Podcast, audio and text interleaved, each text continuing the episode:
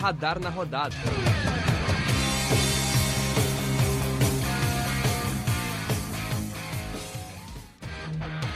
Muito boa tarde, bom dia ou boa noite para você que nos escuta. Esse é mais um episódio do Radar na Rodada, o número 23 dessa temporada do Radar na Rodada. Para edição dessa semana, eu tô aqui com o Alexandre, mais uma vez nós dois no Radar da Rodada. Eu, Lucas Sena, estarei apresentando e ele, Alexandre Rocha, estará aqui mais uma edição. Boa noite, Alexandre. Boa noite, Lucas. Sempre um prazer estar contigo. Hoje nós dois de novo. É importante a gente dizer que é sempre um prazer estar com a nossa audiência. Todo mundo que uh, gosta do radar, gosta de nos ouvir. É, a gente sempre comenta sobre Inter, Grêmio, Juventude, os times do Rio Grande do Sul, nas outras séries. É, agora também começou a divisão de acesso, vamos dar uma comentada sobre isso. É isso aí, muito obrigado a todos que estão nos ouvindo e espero que seja um ótimo podcast. É isso aí, Alexandre, como tu bem citou, hoje tem muito futebol para falar essa semana. Teve a volta da divisão de acesso, teve jogo do Brasileirão, das três equipes, tem jogos no meio da semana, no final de semana tem muito o que comentar. Então a gente vai começar pelo Grêmio, que visitou o São Paulo no Morumbi no sábado e saiu derrotado por 2 a 1 uma noite de golaços de falta. O, o Grêmio mais uma vez saiu derrotado no Campeonato Brasileiro, Alexandre. São 10 pontos somados em 14 rodadas, 19 colocação. A situação tá difícil pro tricolor, Alexandre.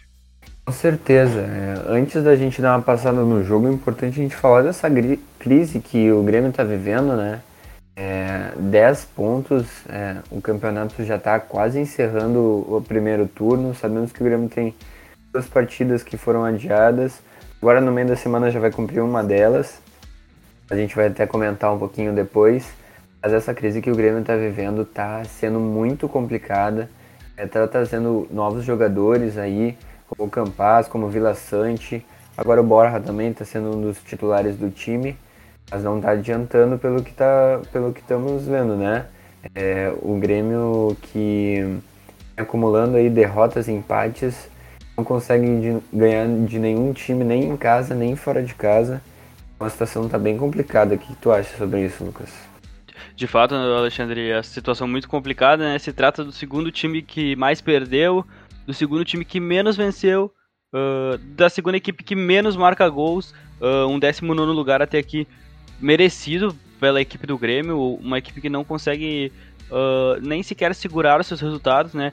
Por exemplo, no último sábado podia ter saído com o empate do Morumbi, porém tomou um gol no final, mas esse é assunto para daqui a pouco. É uma equipe que, como já aconteceu com o América Mineiro em rodadas anteriores, tinha 1 a 0 e acabou cedendo o resultado para o adversário. É, a situação está complicada para a equipe gremista. O Filipão está tentando encontrar maneiras de sair desse buraco que parece sem fundo, né? E a posição diz muito do Grêmio, porque o Grêmio está há muito tempo na zona de rebaixamento, né? Não é algo que está ali saindo alguma rodada, voltando outra. Não, o Grêmio está afundado na zona de rebaixamento e, de fato, se não reagir logo, vai ser muito complicado de sair da zona, Alexandre. Agora, vamos falar um pouquinho mais do jogo, do jogo Grêmio 1, São Paulo 2 no Morumbi. O Grêmio que saiu perdendo com o gol de falta do Vitor Bueno, depois empatou com o gol do Wanderson de falta também. Dois belos gols de falta. E no finzinho, no finzinho, levou um gol do Igor Gomes do São Paulo. Final 2 a 1 para o São Paulo, mais uma derrota para a equipe tricolor, Alexandre. Parece que nada tá dando certo pro Grêmio, né? Num jogo que o Grêmio foi lá, começou perdendo, como tu falou, conseguiu empatar com um belo gol de falta do Wanderson. É uma bola indefensável para o Thiago Volpe, na minha opinião.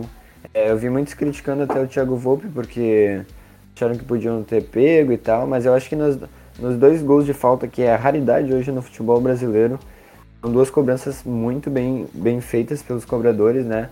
E o Grêmio acabou perdendo mais uma, gol no final. O, a torcida tricolor deve estar muito brava com isso, porque é, o Grêmio estava conseguindo se segurar bem mas aí no finalzinho já tinha o Reinaldo dando, dado um chute na trave, é, um minuto antes do gol acontecer.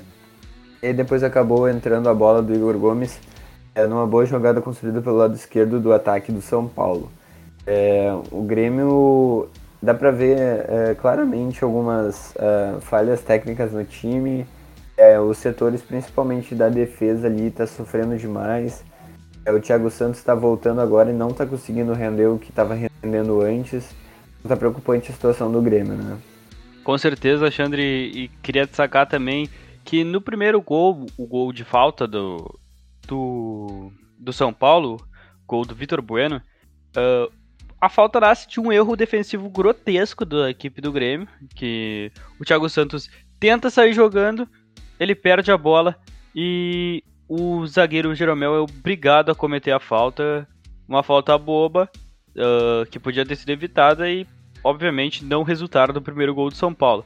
Erros assim estão custando muito caro para o tricolor, que ocupa a 19 colocação do Campeonato Brasileiro, e que, se não corrigir esses errinhos pequenos, talvez não consiga sair lá de baixo tão cedo.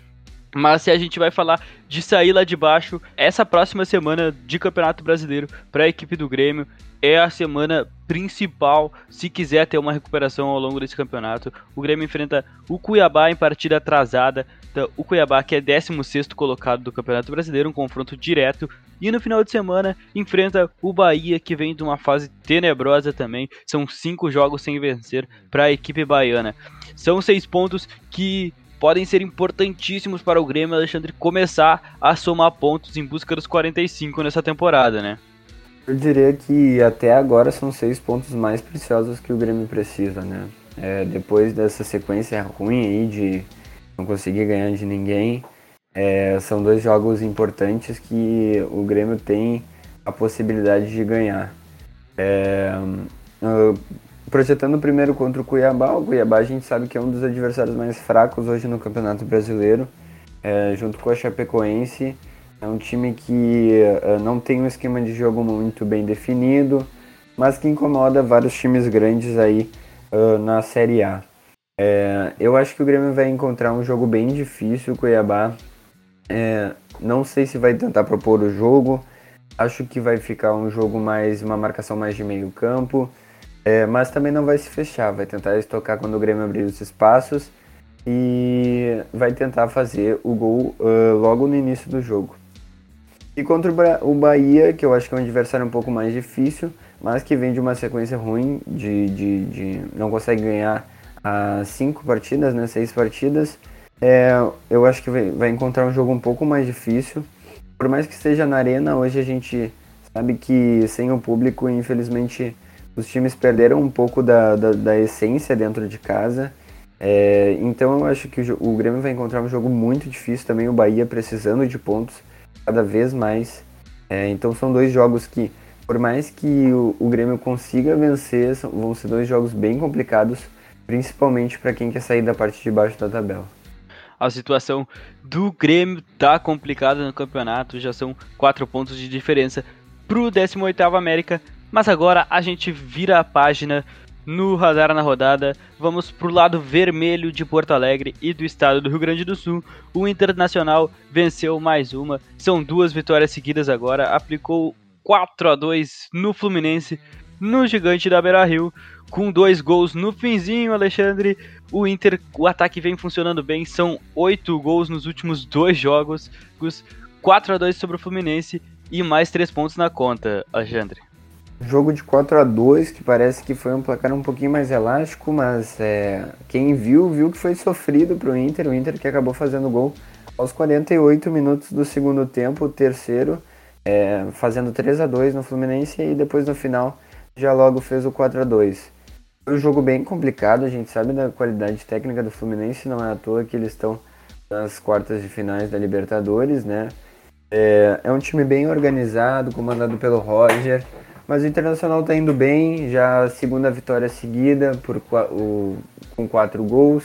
É, primeiro no Flamengo e ocasionalmente contra o, Fluminense também, que é outro carioca. É, o Inter está indo bem no campeonato, está melhorando as coisas, é, mas quem viu o jogo sabe que não foi tão fácil assim. Jogo duro, resolvido nos últimos minutos, com destaque para o Edenilson, pro Guerreiro e pro Cuesta, né? O Cuesta duas assistências, Denilson dois gols, agora junto na artilharia do, na artilharia do Campeonato Brasileiro com o Gilberto do Bahia e o Paulo Guerreiro voltando e marcando já nos acréscimos para sacramentar a vitória colorada. Mas agora sim, vale o destaque a boa fase do, do Internacional, né? A volta do bom futebol. E agora sim a gente já consegue ver o Inter na parte de cima da tabela. O Inter ocupa a nona colocação com 21 pontos, voltando para as cabeças e podendo sonhar com algo maior no campeonato, né, Alexandre? Isso aí, principalmente o, o torcedor estava mais frustrado, eu acho que nessa, nesse começo dessa temporada, depois das eliminações na Copa do Brasil contra o Vitória e na Libertadores contra o Olímpia, era que o Inter não tinha um esquema de jogo definido, um time definido ainda, é, tanto pelo Ramires lá no começo e agora pelo Aguirre. Mas o que a gente está vendo nesses dois jogos é um, um time bem formado, bem esquematizado, como tu bem citou, Edenilson sendo importantíssimo no time, Vitor Cuesta, a gente sabe muito da qualidade dele. É um jogador uh, ímpar hoje no futebol brasileiro. É, deu dois cruzamentos perfeitos na cabeça do Edenilson. E o Paulo Guerreiro voltando, depois daquela polêmica toda, se ele ia renovar, se ele não ia renovar, uh, da, dos machucados dele, uh, voltando fazendo gol, né?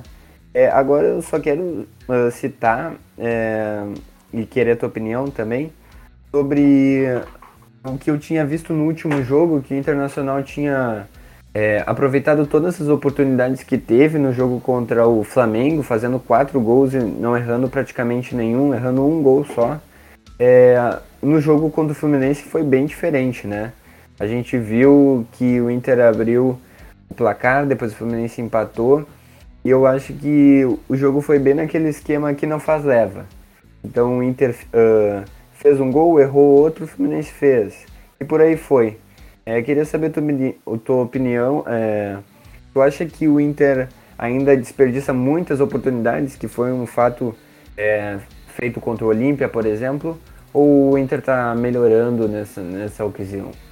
Alexandre, eu acompanho, te acompanho na relação do quem não, quem não faz leva, porque de fato o jogo no Beira-Rio demonstrou um pouco isso, mas acredito que sim, tem uma evolução, mas a circunstância do jogo contra o Flamengo para o Fluminense acredito que é o crucial para essa estatística. Do Inter finalizar menos contra o Flamengo e marcar a mesma quantidade de gols, até porque não, não tinha o dever de propor jogo contra o Flamengo. Uh, pelo menos no meu ver, o Flamengo propõe jogo contra qualquer equipe da América do Sul.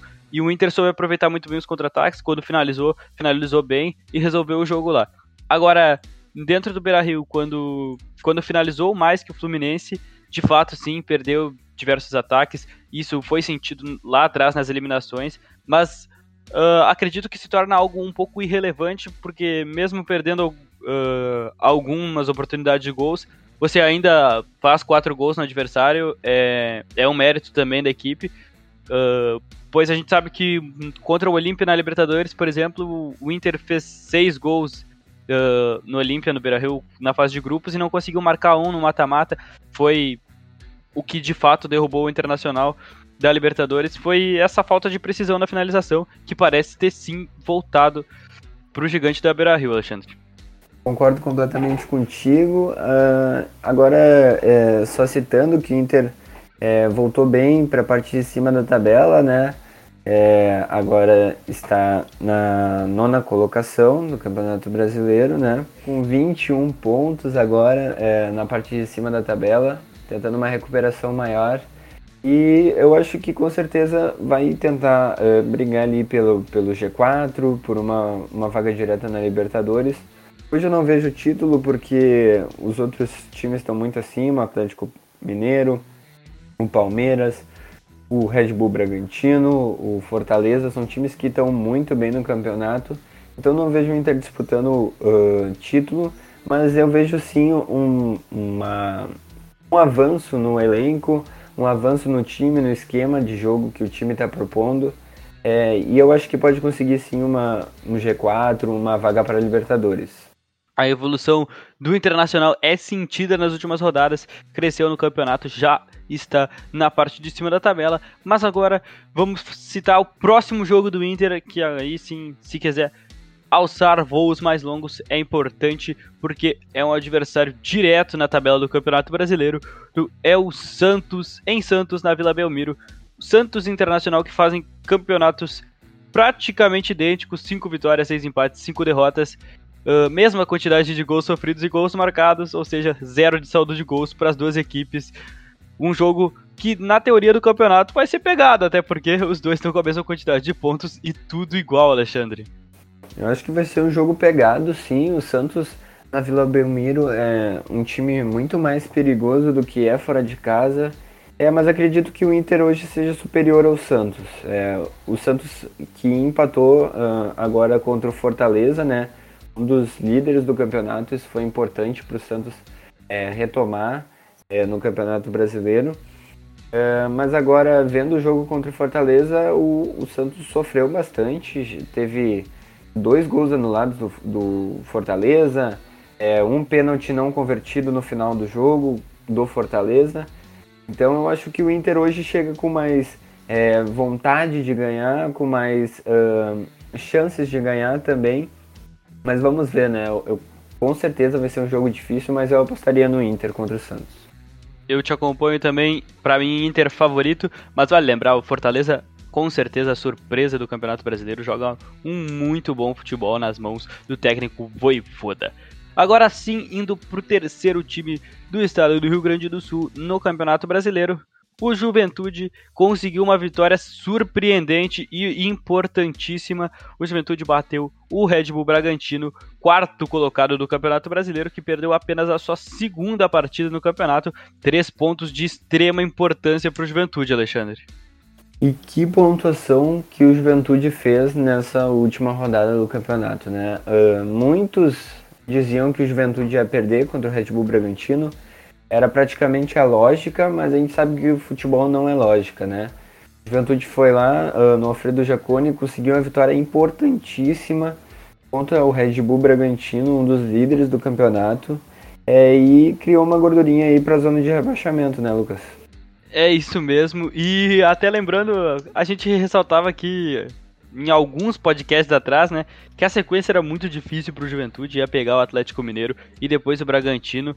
No, e consegue sair com saldo positivo, né? A gente previa duas derrotas, uh, torcia por empates, conseguiu uma vitória, acabou sendo derrotado pelo Atlético Mineiro, que vive uma fase sensacional. Mas esses três pontos são de extrema importância. Agora o Juventude cria uma gordura para a zona de rebaixamento. São quatro pontos de frente, ou seja, mais de uma rodada, além de ter um jogo a menos em relação ao 17º esporte. Essa gordurinha tem que ser mantida ao longo do campeonato, até porque o objetivo do Juventude é não cair. O elenco é, em teoria, mais fraco que os demais adversários que já estavam na Série A, né, Alexandre? Com certeza, mas eu acho que o Juventude está indo no caminho certo. Eu já tinha citado no começo do. quando começou o Campeonato Brasileiro é que o Juventude eu acho que é, tem que ganhar pontos importantes. O importante é ganhar ponto. É, sendo ganhando, sendo empatando, é, principalmente dentro de casa e tá fazendo o seu papel. Até agora, um dos melhores gaúchos aí, uh, ganhando pontos importantes. Agora essa vitória é, vai retomar com certeza a confiança do time para os próximos jogos contra adversários mais fracos. E vamos ver, né? Uh, próximo jogo, Juventude contra Fortaleza. É, o próximo jogo, aí sim. Vale lembrar, né? A gente falava da sequência difícil do Juventude. Tá certo que é no Jacone e ainda mais pode ter o efeito da Serra, porque são. Vai ser às nove da noite do sábado. Se tiver um friozinho, pode ser complicado pro time do Fortaleza jogar, mas mesmo assim o Fortaleza que vem forte nesse Campeonato Brasileiro, muito bem treinado o time do Fortaleza, ainda assim favorito, né, Alexandre? Ah, o Fortaleza é favorito contra o Juventude, com certeza, mas como eu disse, né, não existe favoritismo hoje no futebol. Uh, na última rodada agora contra o Bragantino a gente viu isso. Acredito que o Juventude ter, tem que fazer uma, uma partida excepcional no setor defensivo. O time do Fortaleza é um time muito interessante, que propõe jogo, com jogadores bem fortes, bem uh, com um físico muito bom. É, então eu acredito que se o Juventude conseguir se segurar na defesa e criar boas oportunidades no jogo, pode sair com a vitória. Mas para mim, o Fortaleza hoje é o favorito contra o Juventude. Passando de assunto agora, acabando o Campeonato Brasileiro Série A, vamos pras, vamos dar uma passada rápida nos resultados dos demais gaúchos na, nos demais campeonatos brasileiros dos, no final de semana. No final de semana, o Brasil de Pelotas foi ao Rio de Janeiro enfrentar o Botafogo e infelizmente saiu derrotado pelo placar de 1 a 0, gol do zagueirão Joel Carli. O Brasil de Pelotas que está afundado na vigésima colocação, o lanterninha da Série B. Uh, são seis pontos já para o primeiro time fora da zona de rebaixamento, com 18 rodadas disputadas. A situação tá complicada para o Brasil de Pelotas, que na próxima rodada vai enfrentar o CSA, outro time que está no meio da tabela, favorito contra o Brasil, mas a gente torce sempre pela vitória do Chavante. Já no Brasileirão Série C, não foi um bom final de semana para os gaúchos. O Ipiranga segue líder do grupo, mas uh, agora com precauções, deve tomar precauções por, após a derrota por 1 a 0 para o Criciúma. O Criciúma que iguala a pontuação do Ipiranga na tabela, assim como o Grêmio Novo Horizontino que venceu o Oeste, os três líderes com 23 pontos. Já o São José visitou o Ituano em Itu e empatou no placar de 2 a 2, criando uma gordurinha para a zona de rebaixamento, mas ainda assim o Paraná não jogou o seu jogo. Caso o Paraná venha a vencer o Figueirense na noite desta segunda-feira, ultrapassará o São José na tabela e sim, o São José estará na zona de rebaixamento da Série C, faltando apenas nas seis rodadas para o final. Uh, o grupo bem pegado, o Ipiranga, mesmo líder, ainda assim pode sair da zona de classificação para a próxima fase. Passando para a Série D, agora sim, os gaúchos estão todos embolados no grupo. O Caxias, que estava na zona de ainda está na zona de classificação, perdeu para o Esportivo, que chega ao quinto lugar e está a um ponto do próprio Caxias na zona de classificação. E a surpresa do final de semana vem por parte do Aimoré, que empatou em 2 a 2 com o Cascavel, líder absoluto do grupo, e agora está a dois pontos da zona de classificação. Grupo bem embolado, Caxias, Esportivo, Marcílio Dias, Aimoré e Juventus de Santa Catarina disputam pelas duas últimas vagas para os mata-matas. Lembrando que jo os jogos ainda restam apenas três rodadas do Brasileirão Série D e a diferença de pontos do, do Juventus, terceiro colocado, para o Aimoré sétimo, é apenas três pontos. Deixa eu dar uma comentada aqui antes uh, da gente passar para a divisão de acesso, que é o mais importante, eu acho. É, uh, nessas séries B, C e D, né? É importante a gente citar o Brasil Lanterna hoje é, com muito pouco ponto. O Brasil de Pelotas não consegue ganhar de ninguém. É, e eu acho que com certeza está é, andando de mal a pior no campeonato. Na Série C, uh, eu confio bastante no time do Ipiranga. O time do Ipiranga que está em primeiro lugar, como tu falou. É, mas eu confio bastante que ele vai conseguir uma classificação para as próximas fases é, e podendo chegar até numa eventual final do campeonato da Série C, podendo passar para a Série B no ano que vem. E na Série D, é, muito bem dito, o grupo está bem embolado para as últimas três rodadas aí e confio também bastante nos gaúchos e que tem potencial para chegar nas fases finais. Só dando uma curiosidade, uh, a CBF confirmou na última semana e nós teremos VAR uh, para segundo turno do campeonato da Série B e para uh, os mata-matas das séries C e D. Então, muito importante para os gaúchos e para a justiça no futebol, né? É, para que nada passe desapercebido é, nos campeonatos e não prejudique ninguém. Com certeza, Alexandre, a chegada do VAR que foi muito importante. Claro, é um material que deve ser aprimorado ainda no futebol brasileiro, mas ainda assim de extrema importância para a veracidade do jogo. Agora sim, passando para a divisão de acesso, vamos para o destaque do nosso time, da nossa cidade, daqui de Santa Maria. O Inter de Santa Maria venceu o São Gabriel por 1 a 0 o gol do Chiquinho e conseguiu os três primeiros pontos na divisão de acesso, Alexandre. Vitória importante para começar com o pé direito já no, no, no campeonato da divisão de acesso. O Inter de Santa Maria esse ano se reforçou bastante, contratou 22 novos jogadores justamente para chegar bem forte na divisão de acesso. Conseguiu a vitória contra o São Gabriel, que a gente sabe que é um time complicado, o time da nossa região aqui. É, e eu vejo boas uh, perspectivas para o Inter de Santa Maria nesse campeonato.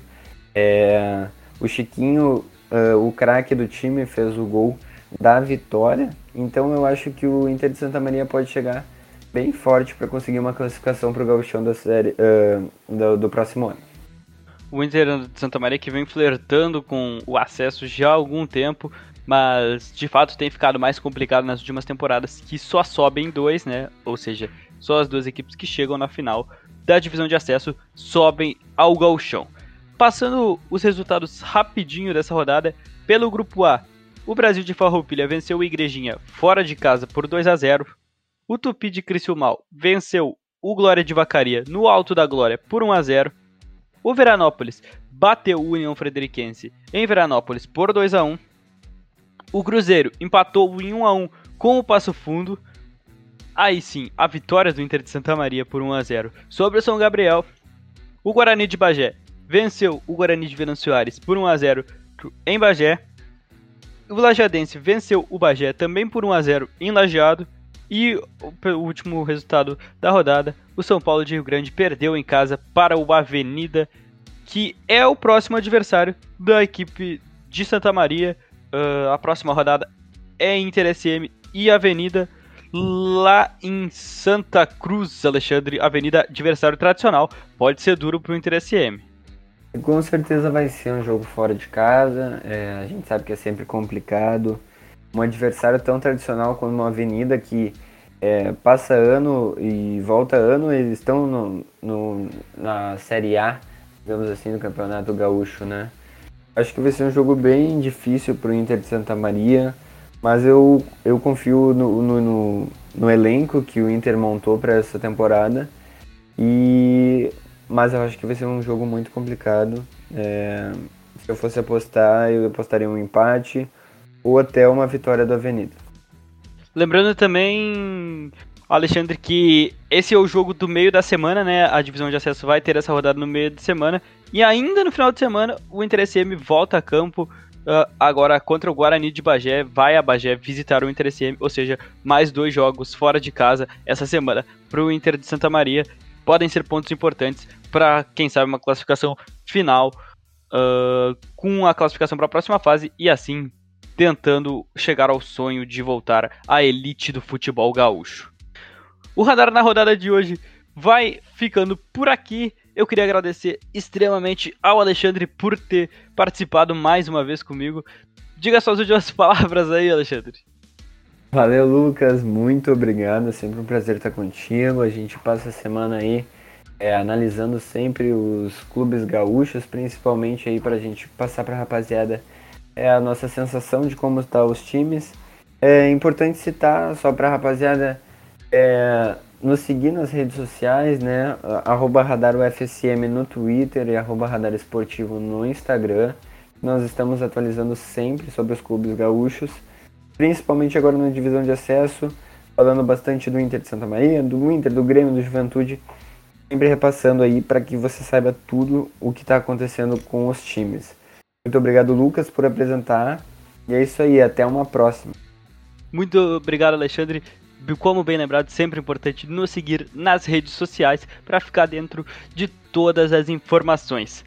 Bom, esse foi mais um Radar na Rodada, o podcast do Radar Esportivo projeto de extensão da Universidade Federal de Santa Maria. Eu sou o Lucas Sena, estive com Alexandre Rocha em mais um podcast. Desejo uma boa semana a todos e até a próxima.